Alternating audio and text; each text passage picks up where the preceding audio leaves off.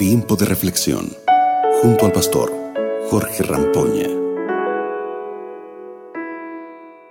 Hola, qué alegría saludarlos. Estoy feliz de poder estar con ustedes. Aquí les habla el pastor Jorge Rampoña y hoy estamos listos para tener nuestro momento de reflexión en la palabra de Dios. Y hablando de la palabra de Dios, quiero invitarte para que busques ahora en la Biblia, segunda de Samuel, capítulo 16, versículos 7 y 8. El texto dice así, en sus insultos, Simei le decía al rey, Largo de aquí, asesino, canalla. El Señor te está dando tu merecido por haber masacrado a la familia de Saúl para reinar en su lugar.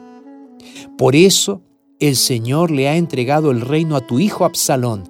Has caído en desgracia porque eres un asesino.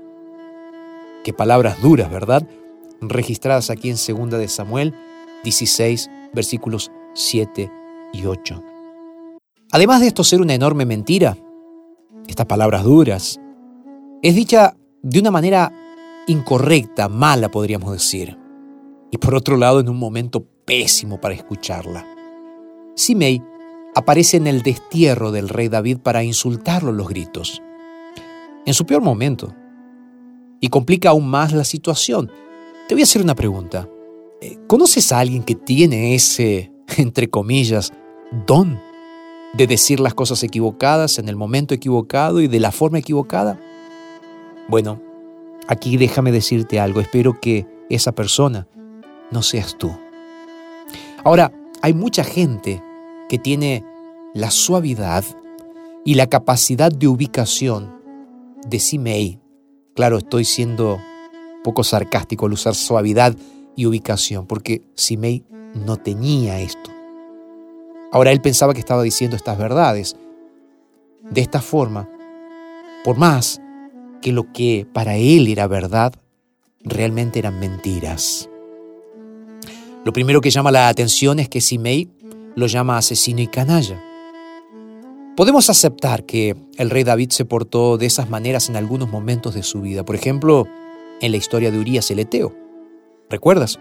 El esposo de Betsabé. Pero el problema es que Simei estaba mal informado, puesto que lo acusa de haberse comportado así en relación con la familia de Saúl. Cuando la historia marca que David fue profundamente misericordioso con los descendientes de su antecesor. La historia de Mefiboset es un claro ejemplo de esto.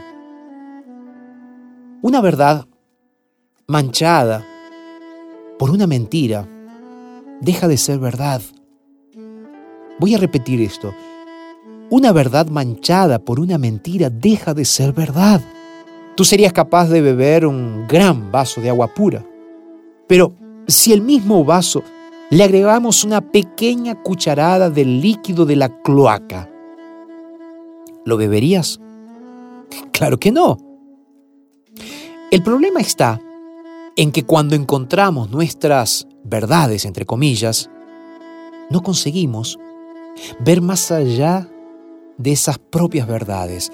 Nuestro límite se marca en lo que nos parece a nosotros mismos. Ahora, Quiero decirte esto, no hay nada que David diga o haga que pudiera convencer a Simei de que él estaba equivocado. De la misma manera, muchas veces nosotros nos quedamos atrapados sin la capacidad de movernos frente a los comentarios malvados o las opiniones sin fundamento que algunas personas nos ofrecen. Pero ¿sabes qué? Luego de leer detenidamente la historia de David y de Simei, me puse a pensar en que Cristo, cuando Él fue a la cruz, también pasó por lo mismo. Y parecía que lo que corresponde hacer es dejar que el tiempo marque la verdad sobre cada aspecto de nuestras vidas. ¿Parecería no? Creo que ese es el camino. Claro que es difícil, sé que es difícil. Ahora, a veces tomar la determinación de defenderte o de atacar, aún aquellos que están mintiendo, puede ser contraproducente. A veces, echarle más leña al fuego no parecería ser el mejor camino. David y Jesús son dos buenos ejemplos de lo que nosotros deberíamos hacer. Orar por nuestros enemigos y dejar que la mentira se consuma por sí misma.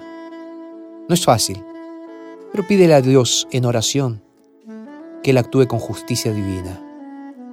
Porque recuerda, un poco de mentira mezclada con verdad siempre será mentira. Y la mentira tiene piernas cortas. Vamos a orar. Padre querido, muchas gracias por esta reflexión. Ayúdanos a ser pacientes aún cuando haya personas que mienten o levantan falso testimonio sobre nosotros.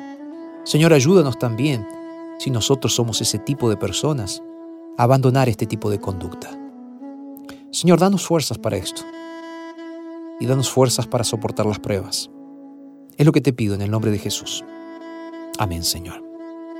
Gracias por haber estado con nosotros. Espero que esta reflexión te haya hecho bien, pueda cambiar tu corazón y que puedas tener un día bendecido en el nombre de Jesús.